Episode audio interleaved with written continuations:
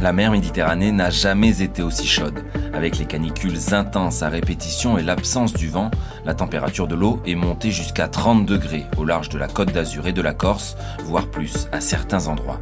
Le phénomène ne frappe pas que les côtes françaises, mais tout le bassin méditerranéen. L'Italie, l'Espagne et le Maghreb sont aussi concernés. Alors le réchauffement des eaux peut avoir de lourdes conséquences sur l'écosystème de la Méditerranée. Quelle menace sur nos fonds marins pose la question à Salomé Robles, journaliste à bfmtv.com.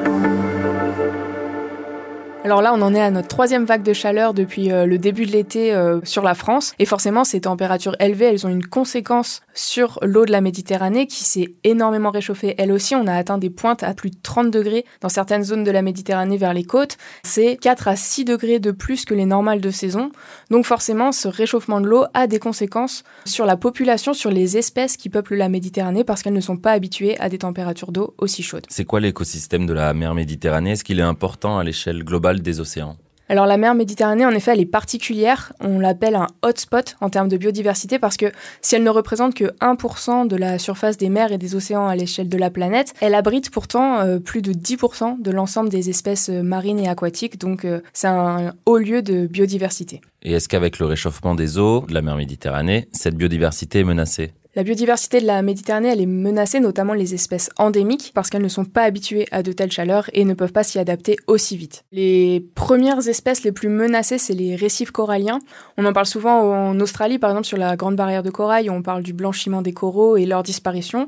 Faut savoir qu'il se passe la même chose dans certaines zones de la Méditerranée, où, selon une récente étude, il y a plus de 80 à 90% euh, des coraux qui ont disparu euh, à cause de la multiplication, justement, des vagues de chaleur. Peut y avoir des conséquences aussi sur euh, les espèces présentes dans la mer Méditerranée. Pas mal d'espèces qui viennent migrer, parfois invasives, et d'autres qui vont partir. Exactement, en fait, ce réchauffement des eaux, on le décrit comme une tropicalisation de la Méditerranée, c'est-à-dire qu'il y a des espèces plus exotiques qui vont migrer pour venir s'installer en mer Méditerranée, donc ça va être les espèces qui sont plus au sud de la Méditerranée, mais même des espèces euh, venant de la mer Rouge. Et ça, ça va poser en fait un problème parce que ces espèces vont être une menace pour les espèces endémiques, parce que les nouvelles espèces, on les qualifie de invasives. Elles vont par exemple manger toutes les algues qui sont présentes dans la Méditerranée, qui pourtant constituent des habitats ou des ressources pour les poissons endémiques. Il y a également d'autres poissons, on parle notamment des poissons lions ou des poissons ballons, qui sont des poissons qui ne sont pas endémiques à la Méditerranée et qui vont même, eux, chasser les poissons qui sont d'ordinaire en Méditerranée et forcément bah, ils vont proliférer et euh, menacer les poissons endémiques parce que eux n'ont pas de prédateurs dans la Méditerranée.